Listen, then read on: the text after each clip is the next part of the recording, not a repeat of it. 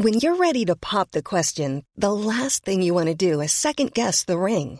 At Bluenile.com, you can design a one of a kind ring with the ease and convenience of shopping online. Choose your diamond and setting. When you find the one, you'll get it delivered right to your door. Go to Bluenile.com and use promo code LISTEN to get $50 off your purchase of $500 or more. That's code LISTEN at Bluenile.com for $50 off your purchase. Bluenile.com code LISTEN. El Heraldo Media Group presenta Periodismo de Emergencia con Arturo Rodríguez, Hiroshi Takahashi e Ignacio Rodríguez Reina. Con las reglas del oficio. Comenzamos.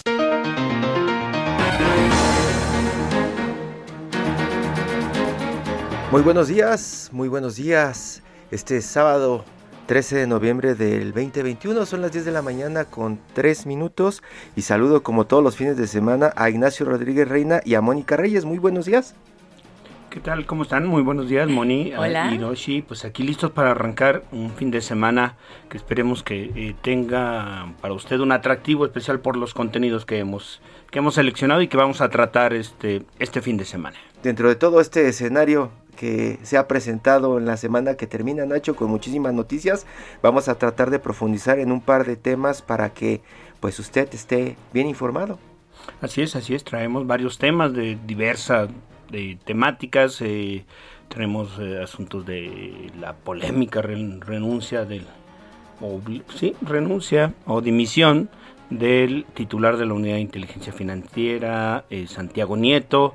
Eh, mañana platicaremos sobre asuntos importantes, la economía, la inflación y, en fin, eh, habrá, habrá un rango amplio de, de materiales. De entrada, vámonos al próximo pasado, la sección de Mónica Reyes. Mónica. Claro que sí, ¿cómo están? Muy buenos días, qué gusto saludarlos. Un abrazo a Arturo Rodríguez. Por cierto que hoy es su cumpleaños. Felicidades. Este buen fin, llegan las estelares del Festival del Ahorro Soriana. Corre por el 3x2 en vinos y licores. Sí, no dejes de aprovechar el 3x2 en vinos y licores. Soriana, la de todos los mexicanos. A noviembre 16, aplican restricciones, evita el exceso, aplica en Hiper y Super. Próximo pasado, la noticia que debes saber. La semana inició con un escándalo peculiar como fue la polémica por la boda del titular de la Unidad de Inteligencia Financiera, Santiago Nieto Castillo, con la consejera electoral, Carla Humphrey. Tras la descalificación del presidente López Obrador al enlace nupcial que consideró una extravagancia, Nieto Castillo renunció y de inmediato fue designado al relevo el izquierdista histórico Pablo Gómez Álvarez. No obstante, la polémica siguió a lo largo de la semana. El lunes 8 estaba prevista la audiencia del ex candidato presidencial del PAN, Ricardo Anaya Cortés, ante un juez de control para hacer frente a las acusaciones por presuntamente recibir sobornos para aprobar la reforma energética en 2014. Sin embargo, la diligencia fue diferida hasta finales de enero de 2022. Esta semana también hubo noticias en otro caso de corrupción, como lo es el del ex gobernador de Chihuahua, César Duarte, acusado de desvío de recursos y delitos electorales. La Corte en Florida decidió que el ex mandatario chihuahuense es extraditable. El presidente López Obrador participó el martes en el Consejo de Seguridad de Naciones Unidas. En su segundo viaje internacional, el mandatario mexicano abordó la corrupción y planteó una nueva visión sobre la seguridad global basada en el bienestar y la fraternidad, motivando críticas de potencias como Rusia y China en dicha instancia por lo inapropiado del contenido para ese foro dedicado a la preservación de la paz. En el ámbito legislativo, como estaba previsto, quedó aprobado el presupuesto de egresos de la Federación para 2022, con casi 2.000 reservas que seguían en discusión hasta la medianoche de ayer cuando se declaró un receso. El escenario fue aprovechado por los diputados morenistas para cantar las mañanitas al presidente López, López Obrador, quien hoy cumple 68 años.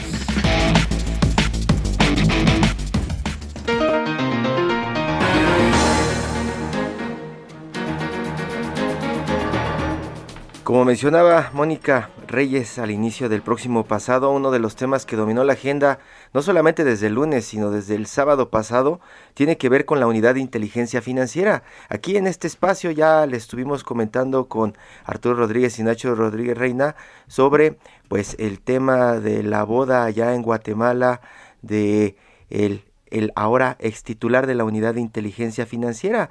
Prácticamente lanzábamos esas preguntas sobre si era como el tiempo idóneo para llevar a cabo una boda donde fuera, ya sea en su natal Querétaro o allá en Guatemala o en donde quisiera.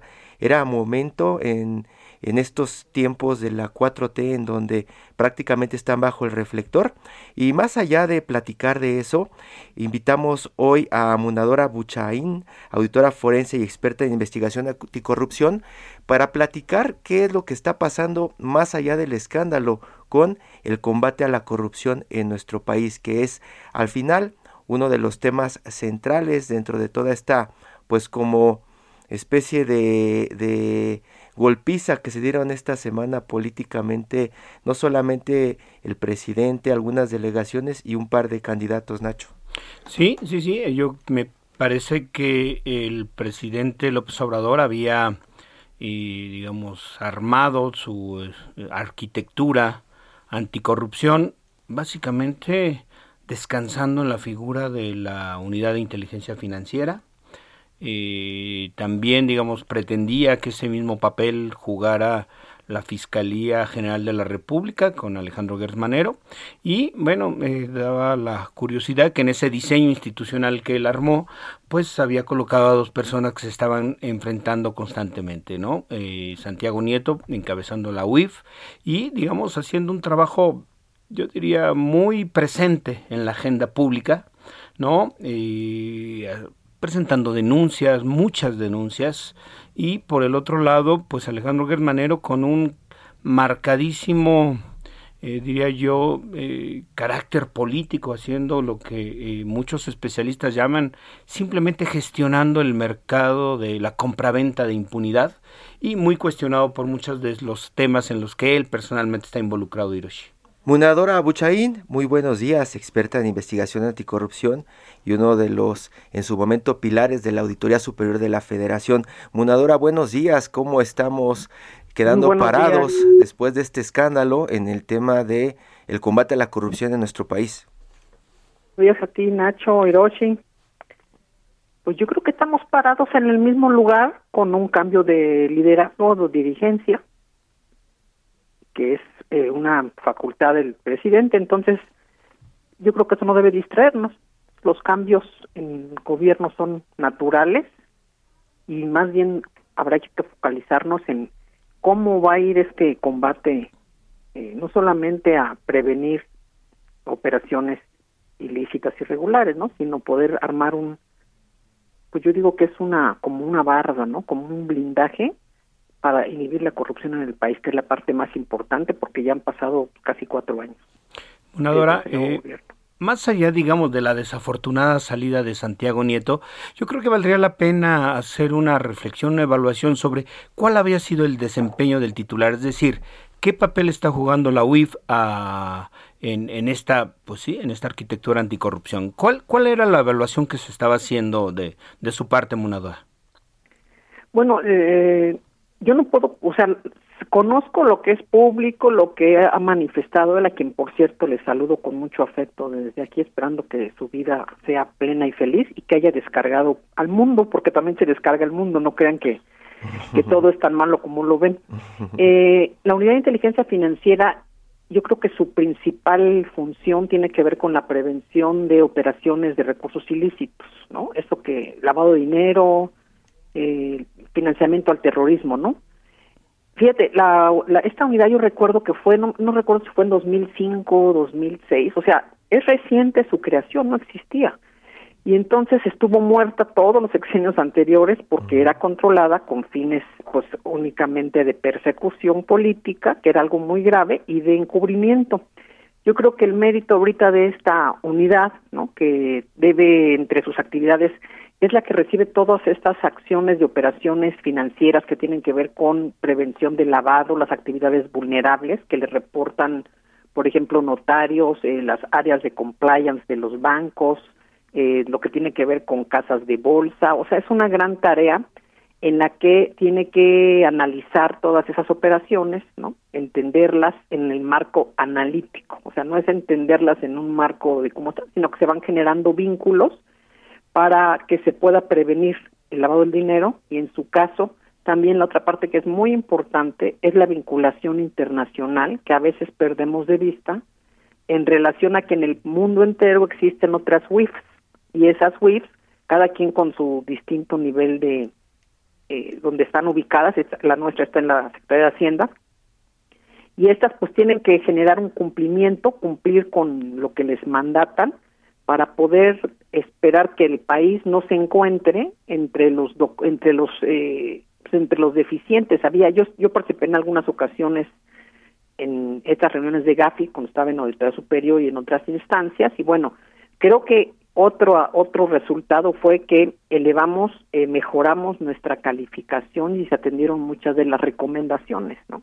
Hoy día, por ejemplo, recuerdo, no, no, lo, he, no lo he vuelto a revisar, la verdad, pero recuerdo que eh, Nicaragua, por ejemplo, y Panamá están con muchísima deficiencia y uno ahí entendería por qué Panamá Papers y otras cosas. Entonces yo creo que es un gran mérito esto que se ha realizado en estos años de poner una estructura y echar a andar en la materia esta unidad de inteligencia.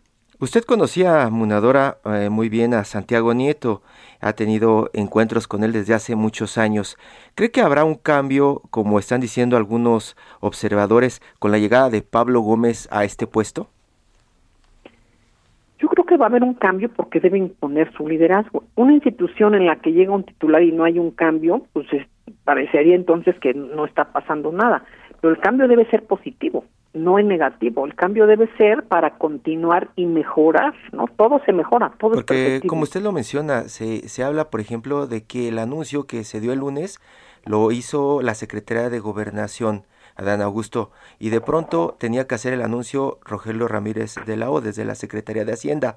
Se habla del perfil de Pablo Gómez, que algunos incluso dicen que pues no ha trabajado en toda su vida, que se le ha pasado como político puro y que en este momento se necesita para la unidad de inteligencia financiera, como usted dice, un perfil más técnico. Es por eso la pregunta.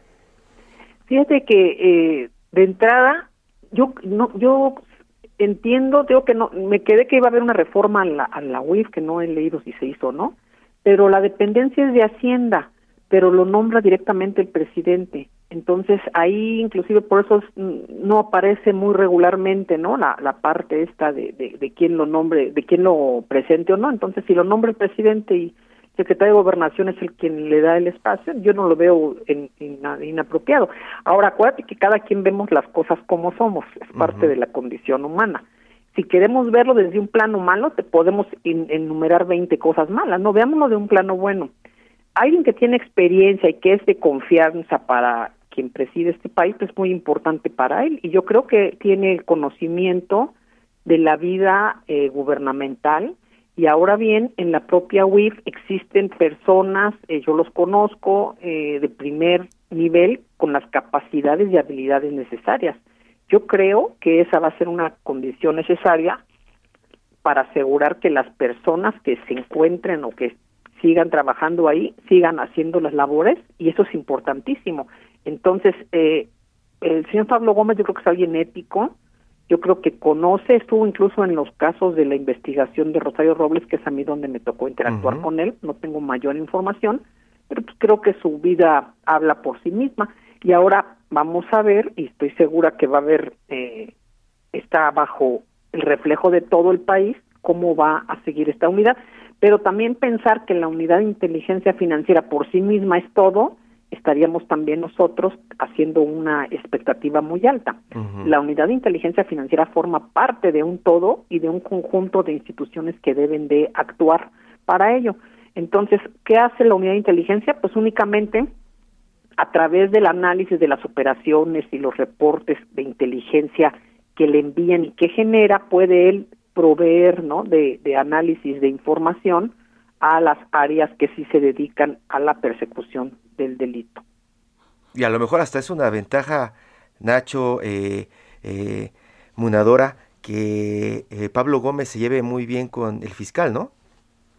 Yo creo que algo que en este país falta, y no es de ahorita, de toda la vida, es que nunca ha habido coordinación en, entre las áreas que tienen la obligación de prevenir, disuadir, sancionar y perseguir las faltas y los actos criminales. Nunca, ¿eh? no es de ahorita.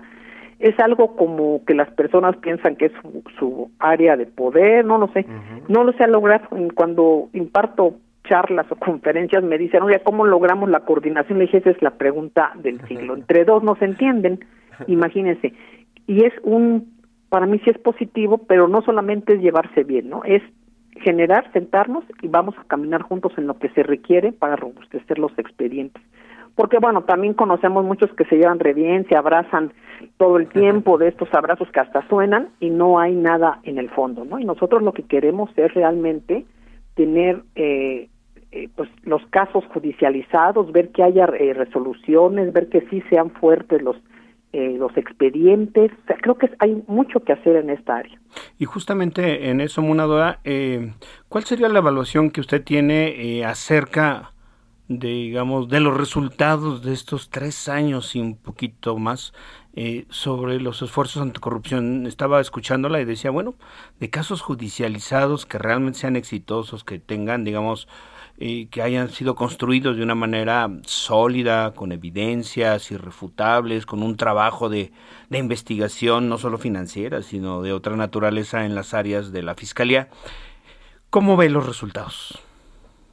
Creo que hay resultados, pero no como los que esperábamos. Sí hay resultados. Hay personas que ahorita están en un procedimiento eh, judicial, pero yo creo que ha faltado mayor mayor eficacia, ¿no?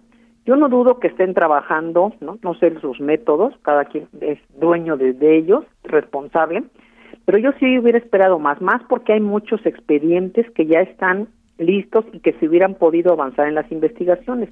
Ahora, al interior pues yo desconozco cómo lo manejen, qué hagan, ¿no? Pero sí hubiera yo esperado más, porque no hay un caso, un caso eh, que digamos que ya hubo una sentencia en firme, que ya concluyó y que en este caso fue indubitable el hecho y que se supo sobre todo, porque no el tema no es tener gente en la cárcel, el tema es ver qué pasó y cómo pasó y recuperar los activos, porque pues de qué nos sirve llenar la cárcel de personas criminales. Nosotros lo que queremos es recuperar el recurso y saber qué pasó, que por cierto otro mérito de la WIFI que ojalá se siga realizando es la elaboración de tipologías las tipologías conforme a lo que va sucediendo y eso nos ayuda en todo el país a saber, oye, aguas que esto está sucediendo y entonces eh, para que veas, ¿no? Haz de cuenta las empresas fachada a partir de la estafa maestra, pues se quedó, se creó una tipología eh, para ayudar a detectar comportamientos y tendencias.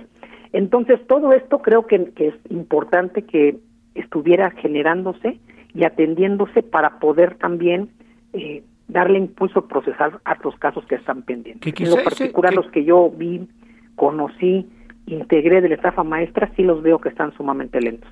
Y que quizás ese sea, digamos, uno de los eh, déficits mayores, ¿no? Es decir, uno esperaría que se desnudara la corrupción y que cualquier ciudadana y ciudadano eh, eh, tuviéramos la información como para saber cuáles fueron los mecanismos mediante los cuales funcionarios públicos por sí solos o vinculados con, con, personas privadas se apropiaron de recursos de la nación, por ejemplo en la estafa maestra, y sin embargo no hemos, no hemos sido eh, eh, los ciudadanos, eh, digamos, no hemos recibido de las instituciones, en este caso de la Fiscalía, pues eso, ¿no? Un panorama que desnude a la corrupción y que la inhiba justamente esas prácticas, ¿no, Munadora? Y fíjate, aparte de esto, déjame bajarlo, no bajarlo, sino ponerlo también al nivel de los ciudadanos. Estamos hablando ahorita de casos de impacto, alto impacto gubernamental en, actos de corrupción. Vamos a la justicia cotidiana que nos pasan a ti, a mí, a nuestros familiares, a nuestros amigos. Está peor el asunto. Años que llevan, por ejemplo, de los que también, de lo que hablo, tengo evidencia, ¿no? En la Procuraduría de la Justicia de la Ciudad de México. Años, cuestiones que tienen que ver con la justicia que impera por actos, por ejemplo, de fraude, ¿no? Que es lo que lo que nos toca a nosotros ver o revisar. Años que están detenidos, detenidos sin hacer una sola una, un solo proceso de investigación. Y tú vas y es un, un reto poder hablar con un fiscal, un ministerio público, qué menos con el fiscal. Eso también es corrupción y es de más alto nivel, quizás no es de tan alto impacto a nivel país, pero es un gran impacto porque el mensaje que se manda es que no pasa nada y entonces las personas siguen defraudando a las organizaciones y a las empresas privadas con millones y millones. Y la percepción de las empresas es que el gobierno encubre eso, porque en efecto no hay nadie que supervise y vigile y hay un seguimiento que diga, oye, a ver, este caso lo tengo aquí monitoreado, ¿no? De los miles que haya, y no ha caminado nada en dos años, no, no, dos años, yo les diría los dos meses, ¿no? A ver qué pasó. Entonces, todos estos actos que afectan y nos afectan a todos, pues también escalan hacia arriba. Entonces, de arriba abajo, de abajo arriba y horizontal, hay mucho, mucho que nos quedan a deber en esta materia para poder conocer, detectar comportamientos, tendencias, eh, que poder que se puedan ajustar los mecanismos de alerta por parte de las organizaciones, de los bancos. O sea, tú lees que los bancos siguen siendo víctimas de fraude, bueno, nosotros los ciudadanos y los bancos siguen sin implementar nada para protección. Y entonces esto es en el país, o sea, ese es, ese es algo que, que creo que el combate a la corrupción debería de encuadrar, es, es un todo, es un todo. Nos queda, nos queda un minuto y yo no quiero dejar de preguntarle qué pasó con esas auditorías forenses que usted tenía en las manos. Luego del manotazo que le dieron a la Auditoría Superior de la Federación, ¿se agravó más la situación de investigaciones allá adentro? Pues de hacerse las investigaciones, no se ha conocido hasta hoy, yo no conozco una investigación de esto, han pasado más de cuatro años. Por supuesto que llegaban a encubrir todo lo que había hoy acaban de despedir, ¿no? De correr al que en su momento lo utilizaron para atacarnos y para desmantelar todo con Colmenares. Y pues es un área opaca, es un área que tiene la finalidad de no hacer nada. Y pues mientras la sigan dejando, va a estar así. Por supuesto que no se, no se realizaron las auditorías con el enfoque forense. Los resultados no te hablan de ningún hecho. Y bueno, eso los que los eligieron tienen el nivel de auditor que, que, que quieren y no podemos hacer nada más. Pero no solamente es eso, es toda la fiscalización en el país. No, hay una parálisis, yo pienso que es intencional, entre comillas, de no hacer nada. Y entonces, mientras por aquí está un gran discurso y una lucha que yo veo de repente al presidente solo en esta lucha, nada más con su equipo, pues los estados, los municipios, las fiscales anticorrupción no tienen ni hojas de papel. No tienen ni siquiera unos sueldos. Munadora Buchaín, auditora forense experta en investigación anticorrupción. Ojalá podamos practicar pronto porque pues ojalá nos llegue un resultado pronto. Muchas gracias, muy buenos días. Muy buenos días a todos. Muy buenos días.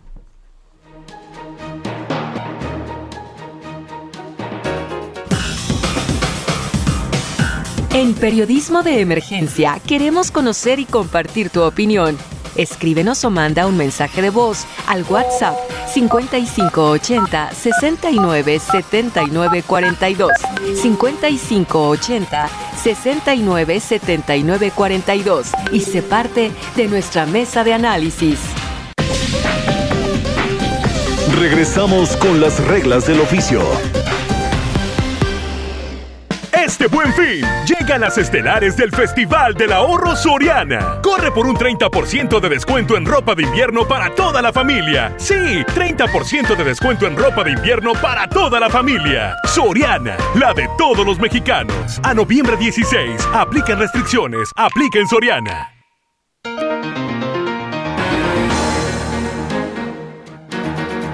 10 de la mañana con 30 minutos. Continuamos en Periodismo de Emergencia. Gracias por seguir con nosotros. Hemos estado platicando de corrupción, prácticamente eh, de qué es lo que está más allá del escándalo. Y pues en este contexto, Mónica Reyes tiene un anuncio importante, Mónica. Claro que sí, con mucho gusto, amigos de Periodismo de Emergencia y también amigos del Heraldo Radio. Es importante que conozcan la siguiente información. Si ustedes necesitan un préstamo para remodelar su casa, su departamento, adquirir una vivienda propia o un terreno, fíjense qué interesante, porque tu hogar seguro tienen la mejor solución. En tu hogar seguro podrás tener tu propio hogar, fíjense nada más, de una manera fácil, segura y confiable. Los promotores de tu hogar seguro pueden diseñar un plan acorde a tus necesidades si eres ama de casa, comerciante, trabajador independiente y no tienes forma de comprobar tus ingresos. Bueno, pues aquí, en menos de lo que imaginas, puedes estar estrenando esa casa, departamento de tus sueños o el terreno que tanto has deseado. Llama hoy mismo a las líneas de tu hogar seguro y bueno, pues ya olvídense de pagar renta, como decíamos anteriormente, ya no vivas con la suegra, el hermano, el cuñado, el primo, la comadre, etcétera. Es momento de comenzar a invertir en un lugar diseñado especialmente para ti. ¿Cuáles son los teléfonos? 55 89 39 37 49 55 89 36 91 58 donde te brindarán más información y saben que la asesoría es totalmente gratuita. Regresamos con ustedes Hiroshi Nacho. Mónica Reyes, muchísimas gracias. Cool fact, a crocodile can't stick out its tongue. Also, you can get health insurance for a month or just under a year in some states. United Healthcare short term insurance plans, underwritten by Golden Rule Insurance Company, offer flexible, budget friendly coverage for you. Learn more at uh1.com.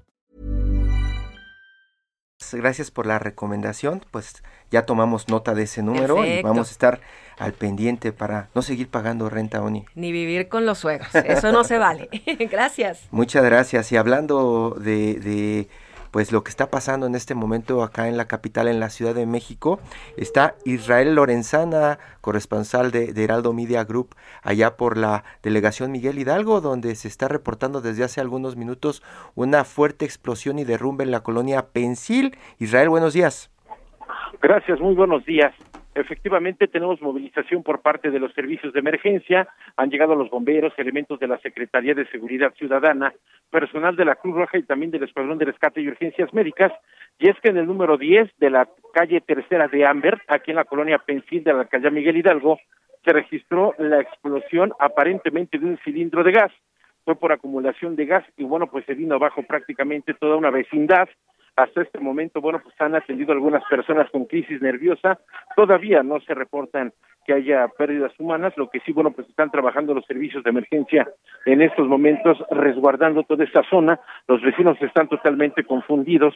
La realidad es de que, bueno, pues en estos momentos ya también pues el personal de emergencia se está atendiendo algunas crisis nerviosas, los bomberos ya han traído maquinaria, la cual están eh, con ella retirando prácticamente parte de las losas y los escombros que quedaron en el número 10 de la calle tercera de Amber, aquí en la alcaldía Miguel Hidalgo, es la colonia Pensil Norte. Hasta este momento, bueno, pues te reitero, no se reportan personas que hayan perdido la vida, lo que sí, pues está la movilización importante por parte de los servicios de emergencia con el derrumbe de esta casa habitación, te reitero, las primeras eh, noticias, la primera información señala que se trata de una explosión por acumulación de gas. Así que bueno, pues nosotros por supuesto vamos a permanecer muy al pendiente. Te reitero, esto ocurre en estos momentos en Lago Naur y la tercera de Amer de la colonia Pensil Norte, aquí en la alcaldía Miguel Hidalgo. Es la información que les tengo. Israel hemos tenido eh, desde hace meses, años, informes que de pronto nos llegan, principalmente de Puebla, acá a la Ciudad de México y a otros estados, de explosiones de tuberías, de tomas de guachicoleros, de este tipo de, imágenes que estamos viendo en este momento que están reportando nuestros compañeros desde la zona. Eh, en este caso es un tanque, no hay que preocuparse porque sea alguna toma de gas, porque sean guachicoleros o porque se presente alguna de estas situaciones como se presentan en esos estados en donde pues más atacan los guachicoleros, ¿cierto?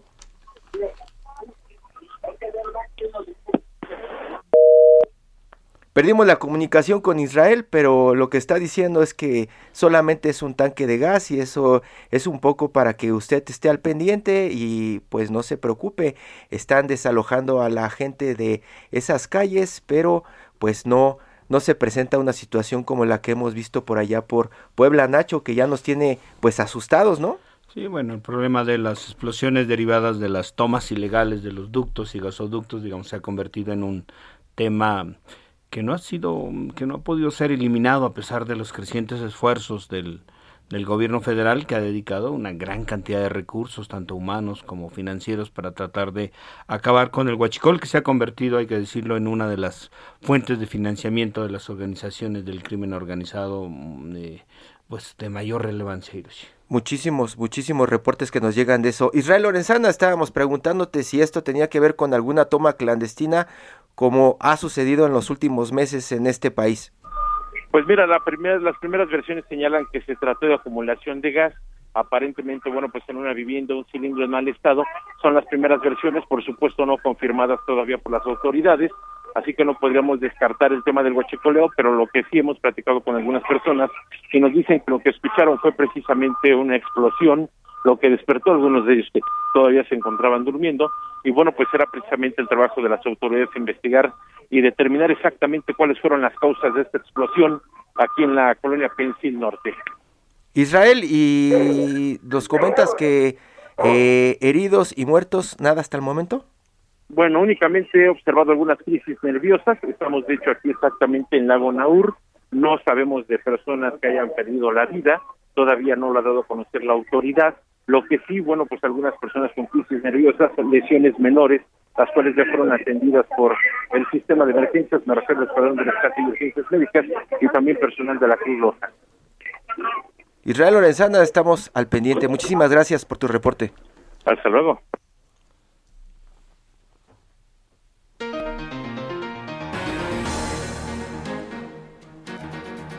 Y uno de los temas, Nacho, que ha comenzado a surgir principalmente en los diarios eh, europeos es este pues reporte de eh, una nueva llegada de coronavirus fuerte a algunas naciones. De la cuarta ola. La cuarta ola. Hablan ya de que Europa es de nuevo el epicentro de la pandemia y eso preocupa a expertos, preocupa pues eh, en los otros continentes porque la pregunta es, ¿no estábamos salvados ya con las vacunas y con estas medidas de contención que se aplicaron en su momento? Sí, bueno, y también la Organización Panamericana de la Salud ha alertado recientemente en los días pasados, Uyoshi, que pues es altamente probable que en México haya una una cuarta ola de contagios por COVID-19 eh, en las próximas semanas. Y justamente para eso hemos invitado a platicar a la doctora Laurian Jiménez Fraile, eh, quien pues ha estado dando un seguimiento importante a la manera en que el gobierno federal ha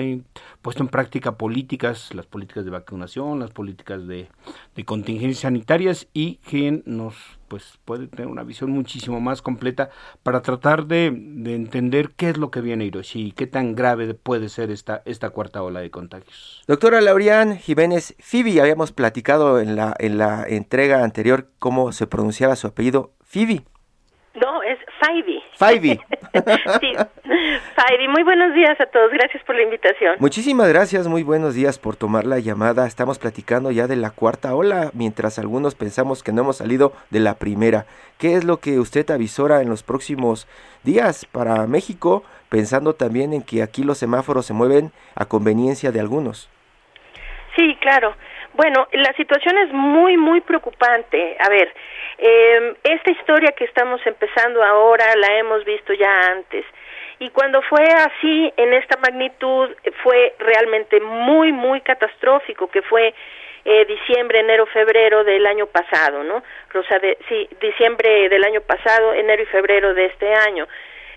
Esa fue nuestra segunda ola, en donde se registró el mayor número de defunciones en nuestro país alrededor del mundo también fue devastador, fue, vamos a decir, que el repunte de la pandemia más generalizado y más, que cobró más vidas hasta ahora, ¿no? Entonces, ahora estamos viendo un fenómeno que inicia de la misma forma. Ahorita Europa está absolutamente desatado. Los países que están encabezando ahorita la lista de países con un repunte realmente muy, muy grave en Europa son Austria, Bélgica, los Países Bajos, Grecia, eh, el Reino Unido, que se ha quedado en un nivel muy alto, con algunos altibajos, altibajos, pero vuelve a estar al alza, igual Dinamarca, Alemania, Polonia, etcétera. Los únicos países ahorita en Europa que más o menos están salvando son España y, Suecia. Eh, Francia tiene un pequeñísimo repunte, pero parece que más o menos está estable. Aquí, finalmente, el mensaje es el siguiente. Lo que ha pasado en otras ocasiones es esto mismo, ¿no? Hay quienes estuvieron mucho impulsando la idea de que simplemente hay brotes de la pandemia que se dan de forma aleatoria por el mundo y que brinca aquí, brinca allá. Esto es falso. Es decir, ahora sí podemos entender un patrón y el patrón es claro. Cuando Europa empieza así, el siguiente que cae es Estados Unidos y de ahí va Sudamérica y de ahí vamos nosotros, ¿no? Entonces, lo que ahorita ya estamos viendo en el mundo, Europa está en un repunte grave, eh, muy grave, es decir, están a punto de alcanzar su peor pico previo, que es el pico de estas fechas el año pasado. Eso en Europa en términos de casos. Norteamérica, en donde está Estados Unidos, Canadá y México representados, eh, empieza a tener ya una tendencia también al alza. Esto es muy grave y Sudamérica con una ligera tendencia en donde los países que ahorita principalmente están mostrando repuntes son Colombia y Chile, lamentablemente, ¿no? Ahora, aquí hay una pregunta bien importante. ¿Por qué estamos viendo esto con tanta vacunación? ¿no? Supongo que esa es la pregunta que impera, ¿no? Este, ya tenemos mucha vacunación, sí, es cierto. ¿Por qué vuelve a haber repunte de contagios? Hay que recordar que las vacunas de contra COVID-19 hoy nos están protegiendo principalmente contra la enfermedad severa y la muerte, no tanto así contra la transmisión. Entonces, para proteger a una población contra la transmisión se necesita alcanzar un umbral de cerca del 90% de la población total vacunada. Hasta ahorita hay poquísimos países que están en esa en ese umbral. Uno de ellos sería Chile, por ejemplo, ¿no? Eh, otro, eh, España. España y Chile, tal vez los Emiratos Árabes, son tres de los países que tal vez están ya en ese umbral. Pero, a ver, entonces, se siguen dando contagios y hay que entender que hay una proporción todavía amplia de la población que no se ha vacunado y el tema imperante ahora, que es la declinación en la protección inmunológica de las vacunas al cabo de un, un cierto número de meses, después de completar los esquemas. Esto ya sabemos que está ocurriendo, es decir, la inmunidad que confieren las vacunas se está perdiendo después de varios meses. Entonces, pues todo esto aunado a que además en la mayor parte del mundo ahora se están relajando las medidas de prevención, de cuidados, ya la gente no está eh, confinada, etcétera, pues sí nos trae a esto. Y la pregunta era, bueno, ¿es posible tener un repunte de contagios sin que esto se refleje en las defunciones? Y la respuesta hasta ahorita, lo que podemos ver es que si se tiene una buena cobertura de vacunación, sí, hay mucha menos pérdida de vidas, pero esto no quiere decir que no haya pérdida de vidas. Actualmente lo triste es que estos países europeos están todos mostrando repuntes también en sus defunciones. Así que lo que vemos es que esas coberturas que tiene, por ejemplo, Alemania eh, o Francia, eh, no son suficientes para detener las muertes. Entonces, este, pues esa es la situación en la que nos encontramos. Ahora, la Organización Panamericana de la Salud se aventó aquí un, un eh, yo creo que se, se adelantó, ¿no? Queriendo hacer una predicción en el tiempo. Esto lo dijo hace casi una semana, que en dos semanas íbamos a estar aquí en la cuarta ola. No, las matemáticas no indican que sea así. Es decir, sí todo indica que vamos a entrar en una cuarta ola como está sucediendo en otras partes del mundo. Esa podría ser realmente muy grave, muy grave, mucho más que la tercera, o sea, la anterior que tuvimos, porque ahora estamos en la temporada invernal, se nos mezcla con la temporada de influenza, vienen las fiestas decembrinas, la gente tiende a encerrarse, esto propicia los contagios, etcétera. Entonces, nuestra situación actual es esa, no tenemos suficiente cobertura de vacunación para detener una nueva ola, eh, no creo que venga tan pronto como lo anticipó la Organización Panamericana de la Salud. Los modelos matemáticos tal vez están hablando de que pudiéramos tener ya un repunte serio a finales de diciembre, principios de enero, con un pico que tal vez sería a finales de enero, posiblemente. Doctora, entonces eh, eh, lo que hemos estado platicando en algunas redacciones es que eh, parecería que no hay un modelo probado para contener esta enfermedad, porque hasta hace algunos meses hablábamos de el modelo suizo, el modelo chino, el modelo estadounidense, el modelo británico, y hoy que viene este repunte nuevamente, pues parece que tumba todas esas hipótesis que se lanzaron en su momento de cómo frenar esta enfermedad. No, no, no, en absoluto. Lo que pasa es que dio usted muchos malos ejemplos. El ejemplo de, o sea, todos esos, el modelo británico. Esos son los que no hay que seguir. Esos son los que, no, hay que, hay que seguir, claro. O sea, el, modelo británico ha sido pésimo, básicamente han dejado a la gente infectar. Reactivo después de este que sus políticos que lo negaban se enfermaron. Exactamente, ha sido eh, puros modelos reactivos, estos modelos de negar, eh, eh, de estar anticipando el fin de la pandemia, ¿no? En Alemania es la misma situación. Han sabido qué hacer, nada más que no mantienen las medidas. Hay que tomar los ejemplos que realmente son buenos, ¿no? Hay muchos países en el sur y sureste asiático que tienen modelos extraordinarios que siguen dando muy buen éxito. Japón, pero está cerrado. No, Japón no está cerrado. Japón nunca ha tenido un confinamiento masivo como se ha tenido en, en otras partes del mundo, como en Europa, en Estados Unidos, cerrado en mundo, América. Cerrado al mundo. No, no, bueno, sí, no, no cerrado, sino que lo que tienen es una buena vigilancia y control de sus fronteras. Esa es otra cosa. Sí, lo mismo Singapur. Para entrar a Singapur, pues hay que hacer un confinamiento obligado de un par de semanas, de ahí pruebas negativas y entonces ya puede uno entrar. Pues sí, sí, sí, se tienen esas medidas. Pero a cambio de eso, bueno, aquí se nos han muerto ya más de 640 mil personas mientras que en esos países pues suman las defunciones pues no sé vamos a decir este en, en los en los eh, en las centenas o miles no en lugar de nosotros aquí estamos hablando en centenas de miles no entonces este no hay que tener modelos vamos a decir Nueva Zelanda Australia Taiwán ha sido un modelo excepcional, Corea del Sur ha sido un modelo excepcional. Es decir, sí sabemos qué hacer. La situación es, es la siguiente. Desde luego, la información sobre las vacunas ha ido evolucionando y sí hemos tenido varias sorpresas negativas que no se anticipaban. Es decir, eh, eh, al inicio, cuando las vacunas salieron, estábamos hablando de un virus notablemente diferente, no era la variante Delta, sino eran era en, en el tiempo prevariantes, vamos a decir. Entonces, sí anticipábamos que la vacunación iba a poder detener en gran medida la transmisión del virus. Ahora con la variante Delta vemos que detiene muy poco la transmisión.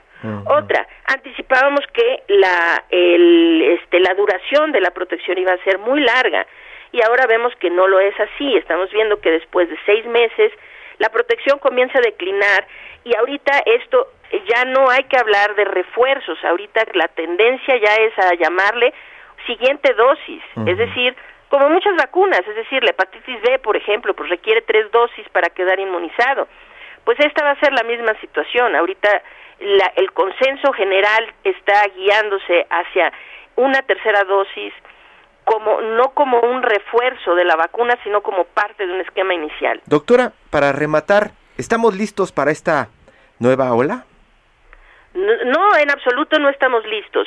A ver, ¿qué es lo que está pasando aquí en México? Tenemos varias cosas de mucha preocupación y antes de que se nos acabe el tiempo quiero mencionar un par. Una es esto, que los mensajes que se están dando con ese semáforo descompuesto que ya no nos sirve para nada desde hace mucho tiempo, Sí, el semáforo ha sido manipulado, ha sido tergiversado, ha sido tratado de utilizar eh, como una herramienta de control cuando lo único que en realidad el semáforo es es una herramienta de información, ¿no? Entonces, bueno, el semáforo sí ya todo está en verde, pero da muy mal, muy mal mensaje. El mensaje es, estamos todos bien, hay que, y hay casos que suenan mucho en redes sociales y en los medios, como este de la irresponsabilidad que comete la gobernadora del estado Campeche, Laida Sansores, ¿no? En donde dice, no, ya, ya no hay que ponernos cubrebocas, ya no, caramba, gobernadora, pues si por ahí le llega esto, nada más sepa que entonces todas las próximas muertes en, el, en su estado, pues va, va usted a ser responsable de ellas, ¿no? Este, a ver, eh, uno, no hay que bajar ahorita las medidas. No estamos preparados porque nuestro gobierno ya ignora la pandemia. Están ignorando por completo el problema. No hablando de él, no se tienen las medidas puestas, no se han tenido durante dos años las medidas necesarias para contener la propagación del virus. Entonces depende de la población.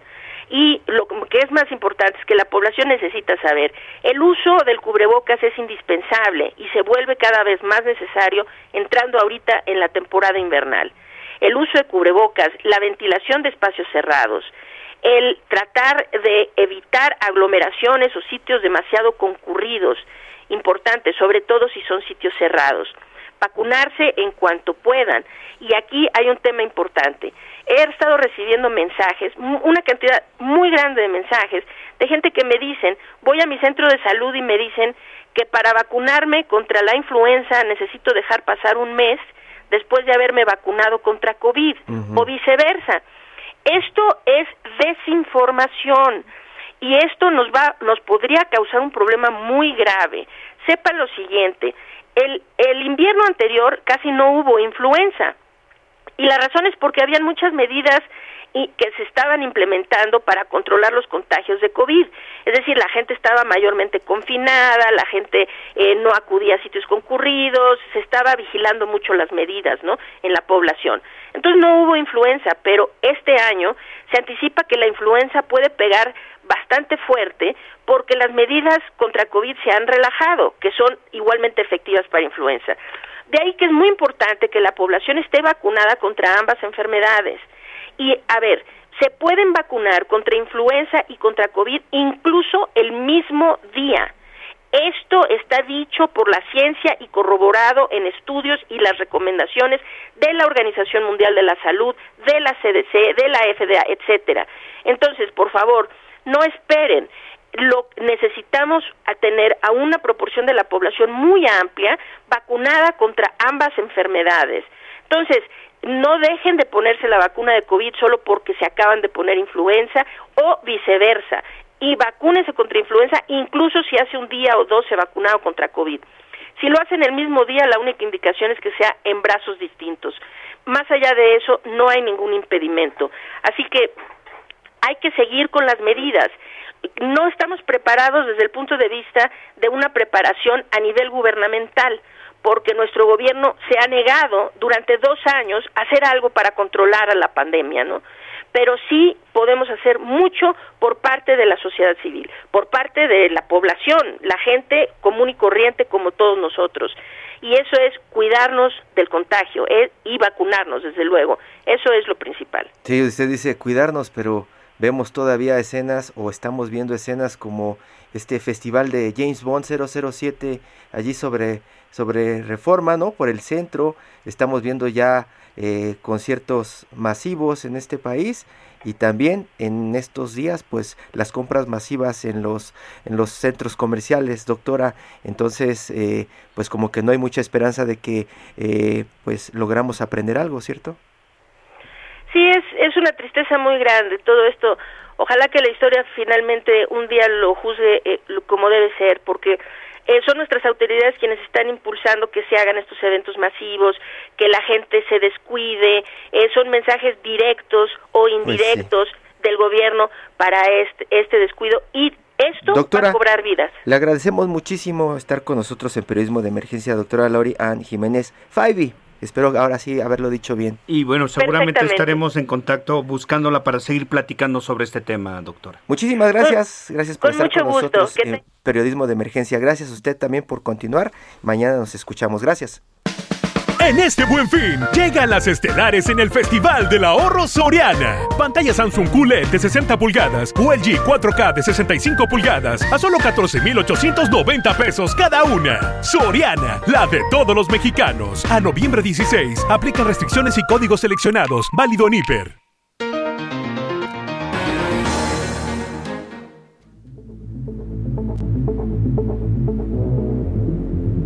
Esto fue Periodismo de Emergencia.